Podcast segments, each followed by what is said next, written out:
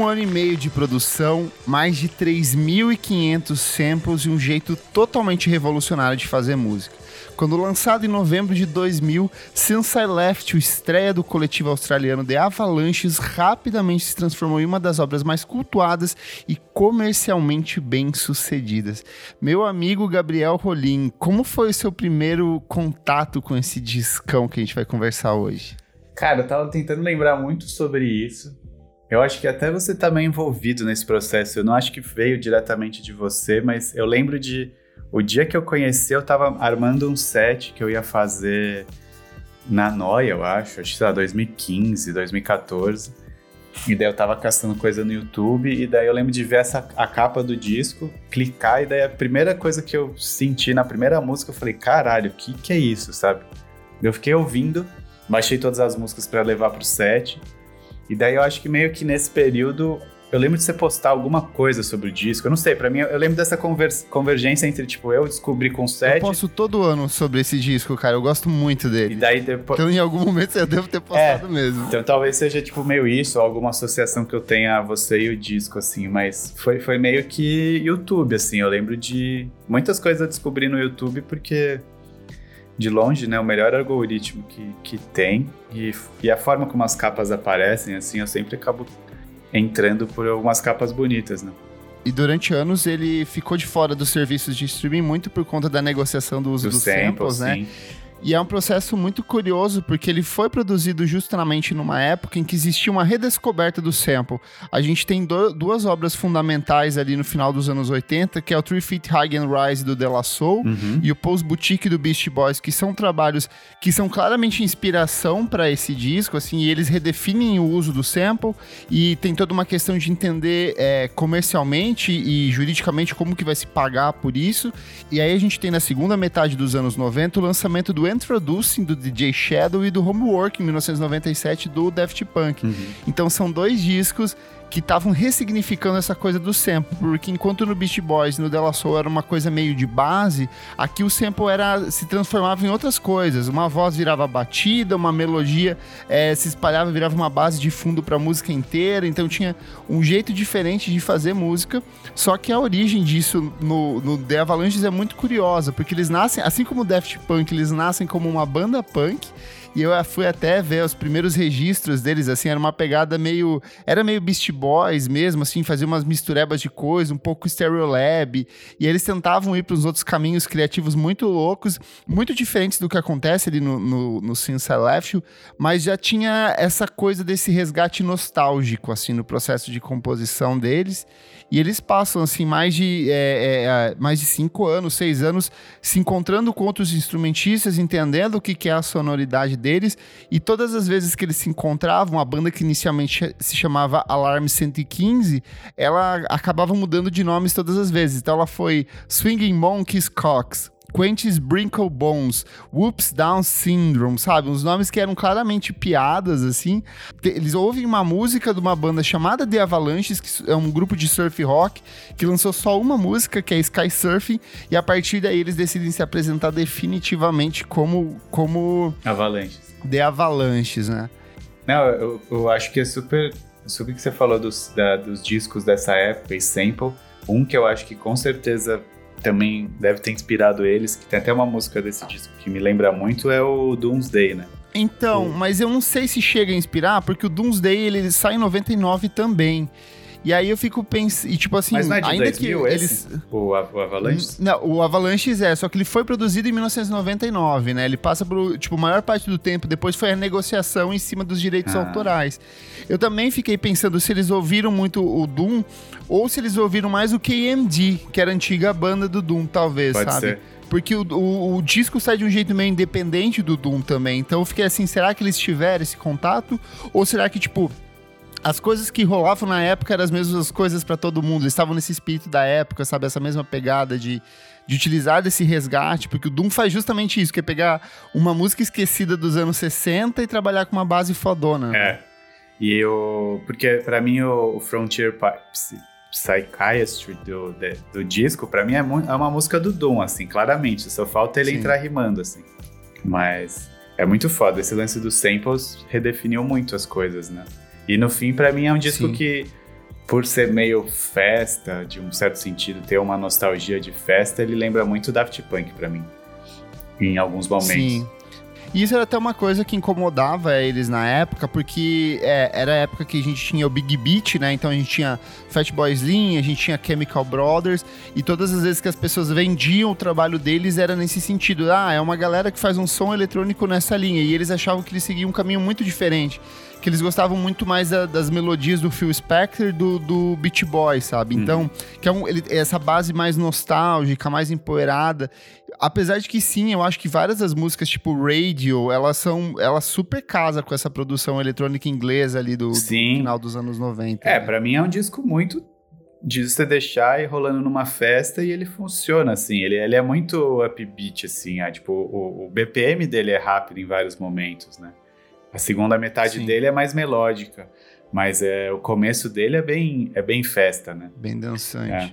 E é engraçado que, assim, a, a a ideia deles não era lançar um disco, a ideia era produzir singles, porque eles sabiam que eles não iam ter é, dinheiro para bancar a produção de um álbum desses, então eles foram fazendo assim por conta, e foi extremamente negligenciado o processo de registro desses samples. Então tem grandes chances de a sua música estar dentro desse disco, e tipo, você é artista, sei lá, artista brasileiro, de estar sua música dentro desse disco, você nunca foi acreditado por um deslize da própria banda. Existe uma média de é, 900 600 a 3.500 samples, mas nem a banda tem mais esse controle, nem eles sabem, porque às vezes é, um fragmento de música que eles iam reaproveitar depois já foi sampleado de outra coisa, então, tipo, não existe o registro disso, mas é, é, entre as coisas que são declaradas assim dentro do álbum, a gente tem François Hyde, a gente tem Blowfish, tem Sérgio Mendes, tem Raycon e tem Madonna, assim. Então, tem um pouquinho desses artistas dentro desse álbum, né? Sim. É, tem muita coisa, tem muita coisa que, que a música, é, esses discos meio copila, é, compilação de sons, compilação de, de elementos. Sim. Tem uma música até, que eu esqueci o nome dela, que ela tem um sample que, que foi usado também em Jump Around, que é, que, que é tipo bem um pinho, tipo um, um, agudinho assim, que parece um alarme uhum. também, que é tipo também do Jump Around, que é meio que na verdade é um barulho de guincho de cavalo. Que eu, eu não... Nossa. Se você prestar atenção, eu vou tentar achar a música, mas eu, eu... É, ele tem um monte de sonzinhos, assim, tem som de animal, tem som de... É, esses discos de sons de efeitos de, de sonoros mesmo, assim, que eles vão intercalando entre uma música e outra, né? Sim. Não sei se você chegou a achar um. Tem um. Eu fui pesquisar sobre o disco antes da pauta. Aquele vídeo. Um documentário. lado do samples? Não, tem um documentário deles. Que é meio. Que eu acho. O novo? Não, é, é de época, assim. Tá. É dos anos. dois acho que é 2000 mesmo, tipo, filmado em, em VHS, em DVCAM, assim. E, e, acompanha eles no processo de, de sample, eles no estúdio, assim. É, depois eu Sim. te mando.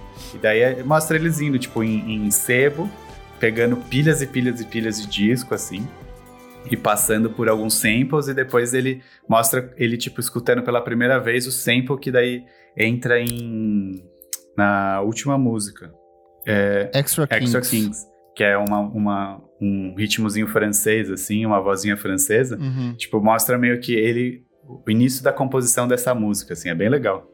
É, agora que o disco completou 20 anos, né, eles estão fazendo a edição comemorativa esse ano por conta da pandemia, é, eles estão soltando uma série de mini vídeos, videozinhos assim de, do processo de produção, mas mais do resgate da memória deles. Então vem que em essência o Avalanche é composto por dois caras, que é o Rob Schitter e o Tony Di Blasi. Uhum. Depois vem outras pessoas agregadas que posteriormente também acabam se desligando da banda, mas esses videozinhos novos são todos centrados nesse, nessas memórias deles. Eles falam assim: putz, eu encontrei esse trecho desse disco aqui nessa música, eu achei tão legal e eu recortei, e aí ele vai montando e aí vira o Since I Left, sabe? A, a manipulação. Ele falava assim: Cara, essa voz parece muito Michael Jackson e ninguém nunca usou isso, eu preciso usar isso, sabe?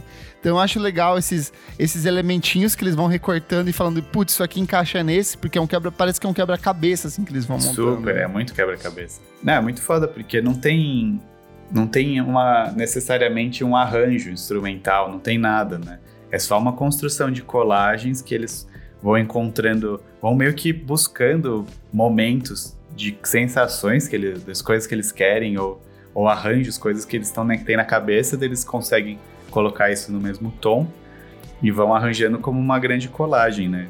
E uhum. o que eu acho muito louco do disco é que eu adoro vinil, eu quero ter esse disco ainda em vinil, mas para mim ele é um, é um, é um, disco que funciona muito mais como um, um, CD do que necessariamente um vinil, assim, porque ficar trocando de lado nesse disco Trocando lado, não né? funciona muito, né? Porque esse é um disco que se você tá no Spotify, por exemplo, e vai pulando de uma música para outra, parece que você tá sempre no mesmo disco, assim, tipo, ou sempre na mesma música, tipo, é uma sensação de continuidade muito grande, é tipo uma mixtape no fim, né?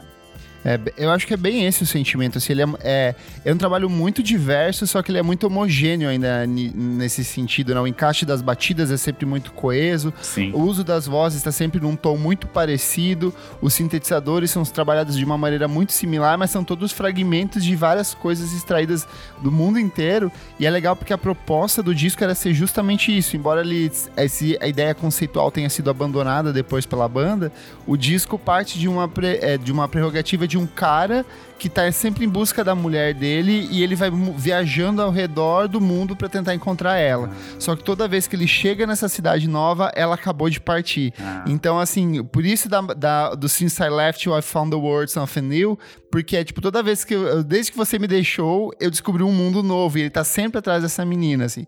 E aí depois eles acharam que era uma ideia meio bobinha, é, era muito infantil e não casava mais com a proposta deles, então meio que eles decidiram abandonar isso, mas eu acho que no subconsciente ali continua esse conceito de músicas do mundo dissolvidas dentro de uma coisa maior, né? É, para mim ele tem um pouco essa sensação, essa busca, mas no fim eu sempre tenho a sensação de ser um disco que parece que você tá numa festa e daí você fica passando por vários ambientes e vários momentos, assim. Nossa, daí uma hora você tá, tipo, no banheiro e você ouve, tipo, um baixo, só, só o baixo da música, que eles filtrando essa parte da Sim. música, sabe? Tipo, pra mim ele, ele vai, é, ele tem uma espacialidade de, de ambientes, assim, um pouco pelo como eles filtram as músicas e como vai passando de uma para outra, que parece que é tipo uma festa num lugar bem grande, numa casa. É, a própria faixa de abertura, a voz, ela tem muito disso, assim, de de repente você tá ouvindo ela de um jeito, daí depois ela dá um up assim muito grande, parece que você entrou no ambiente, Sim. depois fica só aquela batida no fundo, você vê a, a voz às vezes fica muito é, propositadamente abafada, como se tivesse fechado uma porta, sabe? Sim. Então aí, tipo, essas modulações, eu gosto muito disso que você falou de. E, e é uma coisa que vai repetir até no trabalho seguinte, porque aquela Because I'm in Love, eu acho que é a principal single do, do, do, álbum seguinte, ela também tem esse conceito da voz que sai de um cômodo, vai para outro, aumenta, encolhe e cresce. É uma coisa que acontece muito dentro desse disco também, né? É. Aliás, eu ouvi muito o, o do meio, que eu não tinha ouvido tanto até. E, cara, que disco foda. É muito foda. Eu falei pra você, é muito, é muito bom, muito, ele é incrível. É muito foda. Agora eu fico em dúvida qual eu gosto mais, assim. É, são, são momentos diferentes. Para mim, bateu. Esse último disco deles bateu muito com a pandemia, assim. Eu acho que eu, por Sim. ser muito melódico e, e, meio. Meio triste, né? É um disco, se você for pensar comparado aos outros dois, é um disco mais introspectivo, né? Mais. É, eu acho que é muito da proposta dele, assim, que é, é, Tipo, ele é inspirado na história de amor do Carl Sagan, da esposa dele, que era escritora, agora me fugiu o nome hum. dela. E aí, tipo, ela morre, assim, ela é a pessoa que aparece na capa também. Ah. Então, tipo, tem todo esse rolê do amor além do espaço, além do tempo, que é meio que dissolvido dentro da obra também.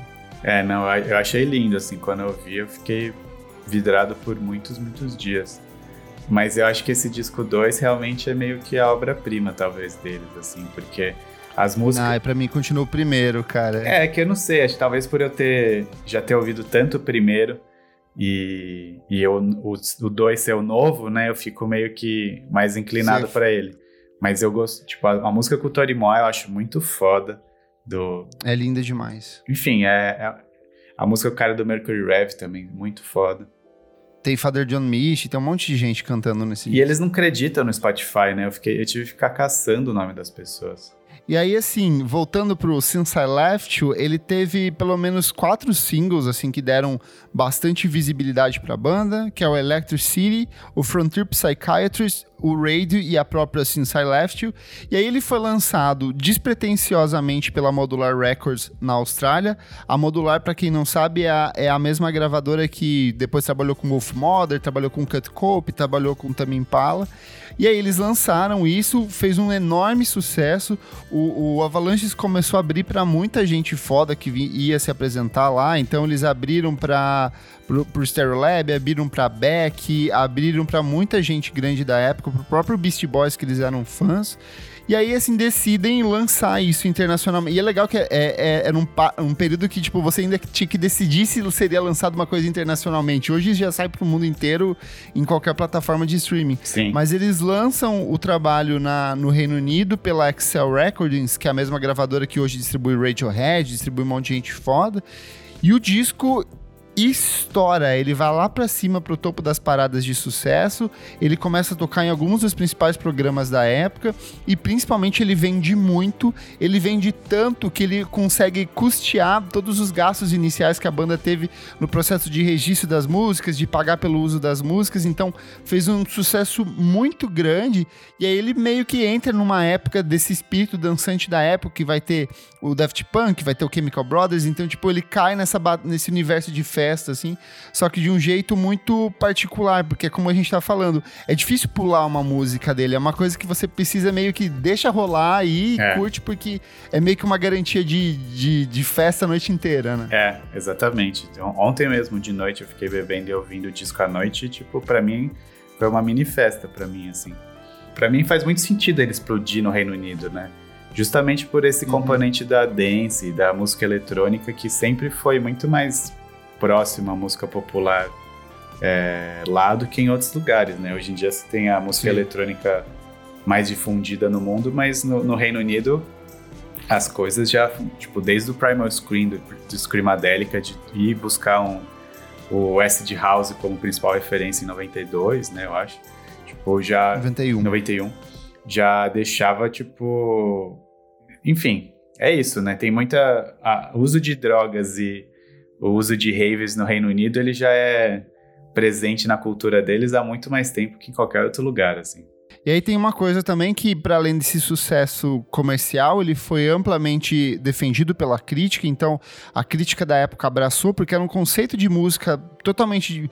Não totalmente diferente, mas diferente dentro desse sentido de, de, de ressignificar o sample, de montar as composições. Então, a Pitchfork vai colocar eles no topo da, da. no top 10 de melhores da década de 2000. Vários outros sites ao longo da década vão meio que redescobrindo esse, esse trabalho. E eu acho que tem também mais do que do próprio público, porque eu não sei se ele é um disco que reverbera ainda hoje pro grande público. Talvez no público da Austrália e do Reino Unido, sim, mas eu acho que o público geral meio que não abraçou tanto quanto o Daft Punk continua reverberando até hoje. Sim. Mas é, é, eu acho que ele é um trabalho que ele acabou caindo muito no gosto dos músicos e eu vejo seguidamente ele sendo referenciado como tipo o disco mais importante da minha vida, ou o disco que eu mais gosto, ou que influenciou muito o meu trabalho. O próprio Questlove do, do The Roots, ele fala que esse é o disco um dos discos favoritos dele, assim, se ele tiver que pegar 10 discos é, e viver numa ilha deserta, um deles vai ser o Avalanches com Since I Left. Com cer pra mim também, com certeza. E é muito legal que, assim, é, reouvindo agora pra, pra, pra gente conversar, eu percebi que muitas das músicas que tocam dentro do disco meio que antecipam tendências ou foram, sei lá, copiadas conceitualmente por outros artistas. Por exemplo, Tonight May Have the Last Me Out of My Life, ela é claramente uma música do Flying Lotus, assim, o jeitinho de fazer a batida, meio Flying Lotus, meio J Dilla, meio Mad Lib também, tem tipo essa batidinha meio empoeirada, o sample de um soul no fundo, então é muito parecido.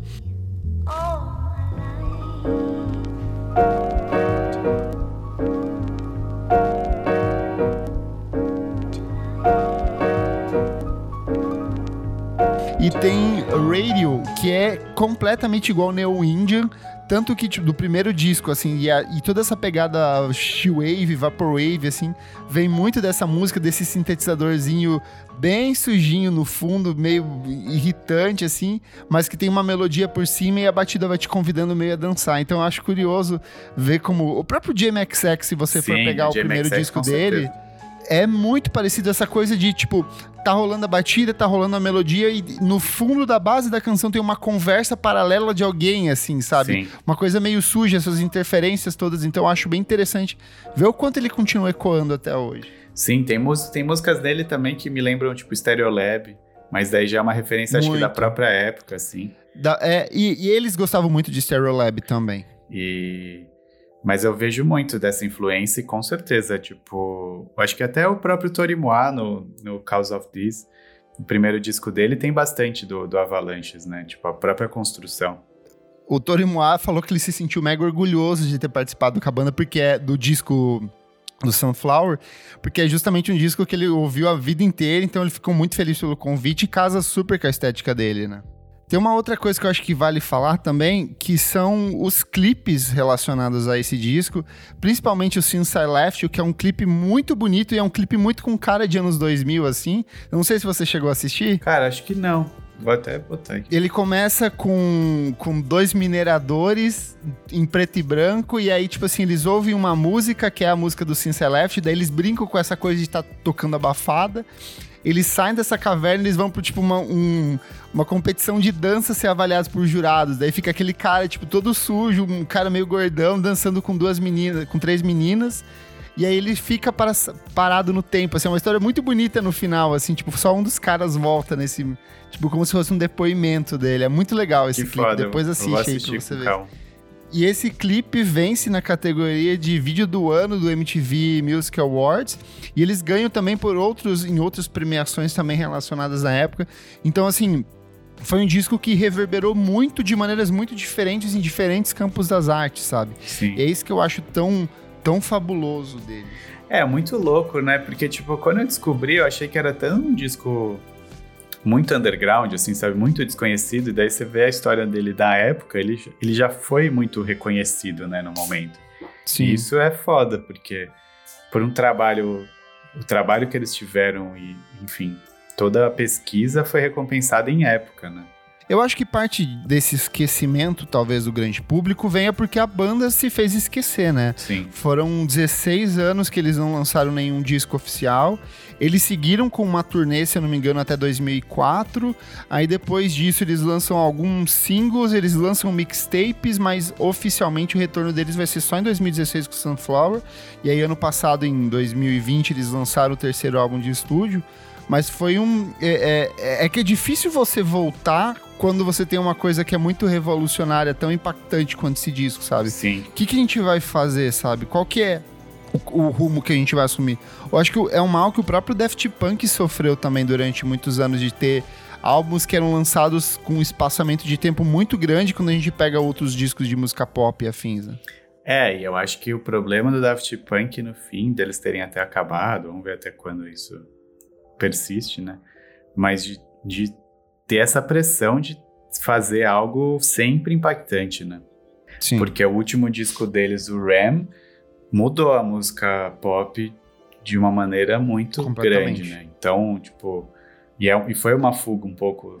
Foi meio que, para mim, é um movimento um pouco parecido até com talvez o, o Sunflower mesmo, que você já tem mais instrumentação e outras coisas, né? O, o, o Ram, ele é um disco que é muito de estúdio, né? De você gravar com músicos, de você... Enfim, é, tentar... Que é o que o próprio Avalanche vai fazer depois dos outros discos, né? Que eles, é. eles mesmos falaram, olha, a gente não tem mais paciência para ficar é, caçando os 900 fragmentos de música para montar uma música completa, não, não dá mais. Sim. Então eu acho que eles, eles, pega, eles preservaram a essência que é pegar essa base empoeirada ali dos anos 50, 60, vozes de mulheres negras, cantores negros, e trabalhar uma melodia em cima disso, picotando outras coisas aqui e ali, né? Mas é. eu acho que é, é, muito difícil você fazer um disco é desses. E é curioso que foi feito de um jeito bem analógico, porque era sampleando vinil, sabe? Então era trechinho ali, trechinho aqui.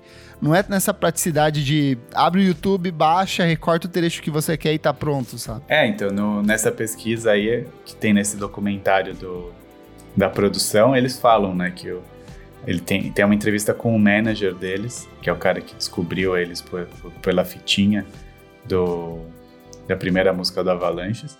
E, e daí, quando eles assinam o acordo, que acho que é a Modular Recordings, né, do Tame Impala, ele fala que os moleques chegaram para ele e falaram assim: ah, é, vamos pensar então. Ele chegou para os meninos e falou: ah, vamos pensar em quanto tempo de estúdio vocês vão ter para gravar esse disco. Ele falou: ó, oh, na verdade a gente queria pegar esse dinheiro do estúdio para comprar equipamento para gente e disco, basicamente, para a gente poder ficar fazendo isso em casa o tempo inteiro, sabe?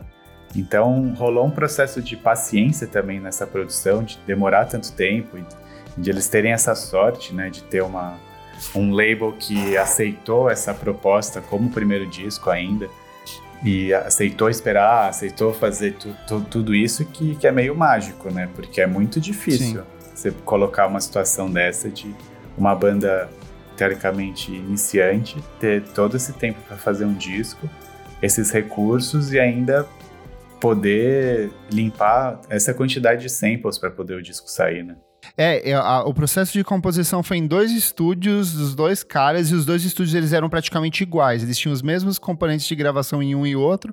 Então, um mexia, eles ficavam na casa de um um dia mexendo, colocando coisas, depois o outro levava para casa dele, colocava e costurava mais alguma coisa, e aí por fim eles se juntaram nesse processo e costuraram tudo para ter esse é, essa mixagem que parece que nunca acaba a música, é uma música inteira de, sei lá, 50, 60 minutos. Né? Sim. Então eu acho que. Mas é, é de fato, é, mas eu acho que é, é um processo que, que hoje talvez pareça absurdo a gente, ou se um artista chegasse e falasse isso para uma gravadora, mas eu acho que era uma época em que vendia-se muito disco, as gravadoras estavam com muito dinheiro, então eu acho que eles se permitiam criar um pouco disso. O próprio Daft Punk vai fazer isso no Discovery também, né? Sim. Tipo, de eles saírem de, de um processo totalmente artesanal, orgânico ali, caseiro, para ter um pouco mais de suporte na construção das coisas. É, eu acho que por ter essas bandas, né, tipo o Daft Punk, o DJ Shadow, essa galera que já tava nesse movimento desenvolvimento dos samples e o selo vê o potencial desses moleques, eles também aceitaram, né, esse,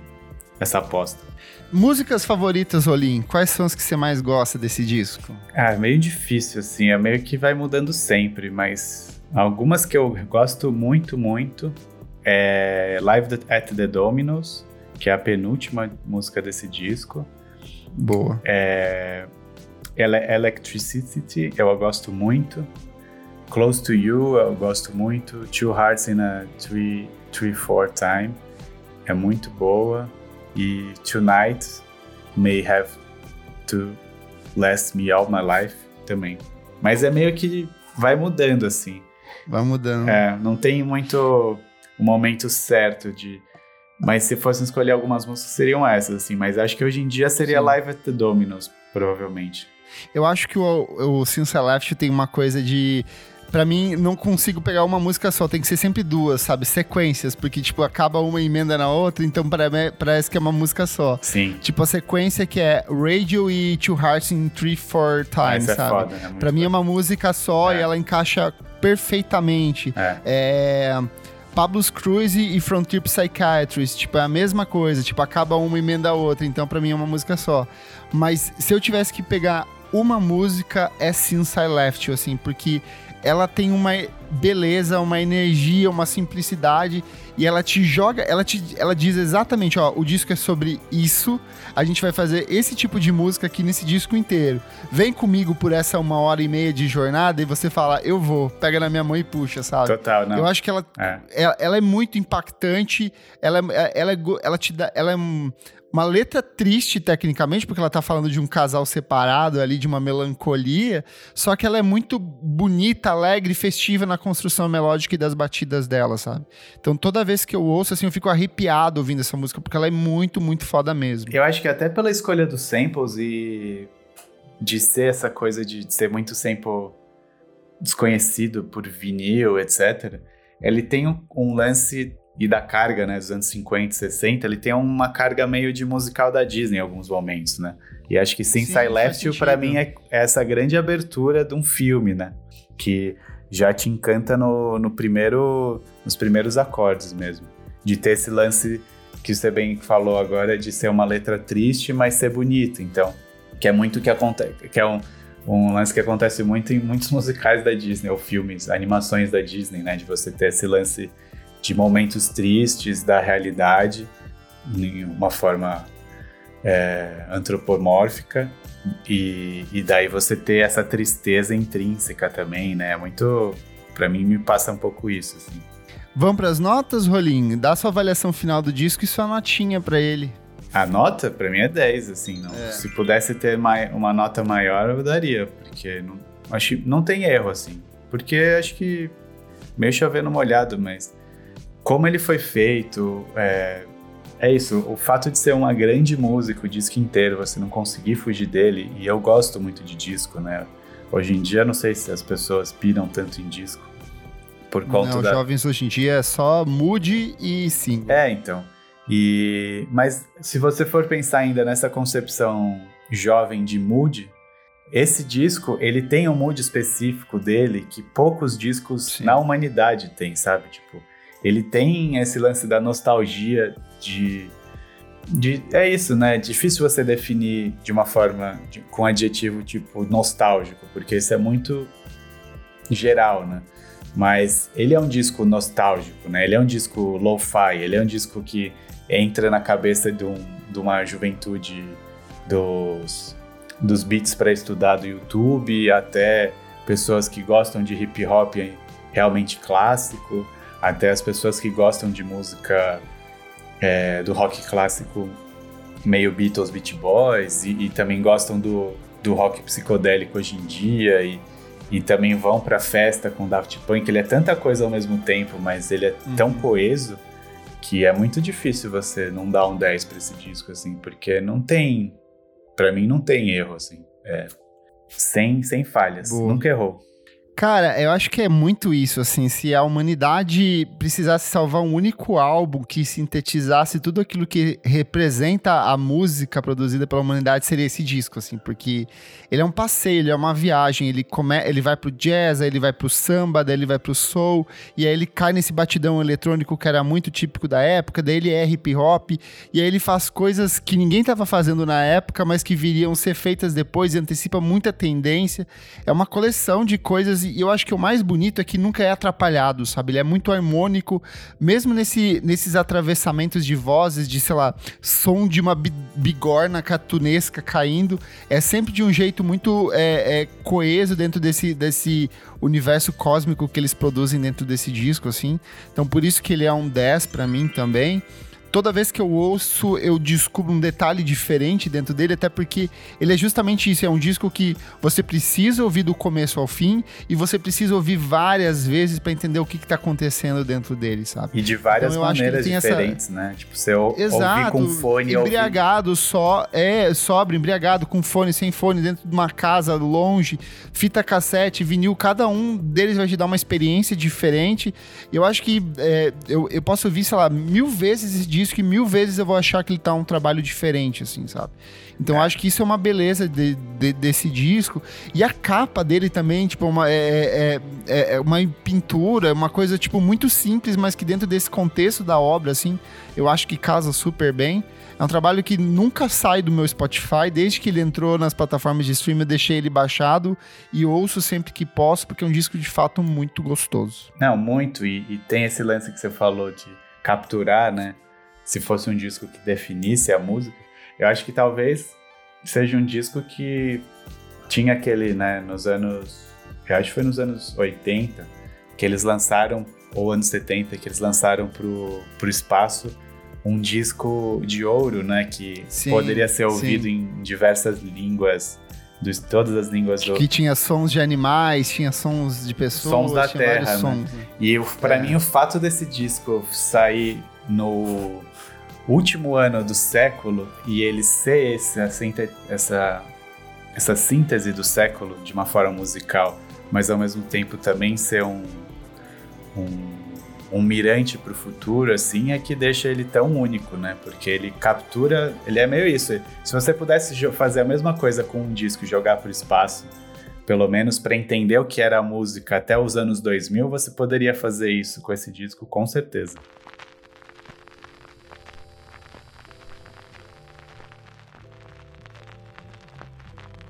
O Clássicos VFSM é um projeto paralelo do podcast Vamos Falar Sobre Música. Apoie a gente no padrim.com.br barra podcast VFSM. Lá você participa do nosso grupo fechado para assinantes, ajuda na construção das pautas e ouve esse e outros programas com muita antecedência.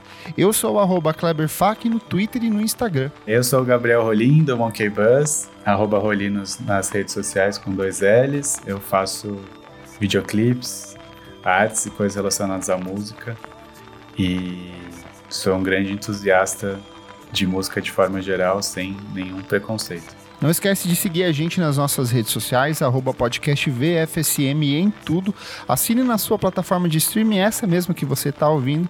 E até a próxima edição. Tchau, tchau. Tchau, tchau.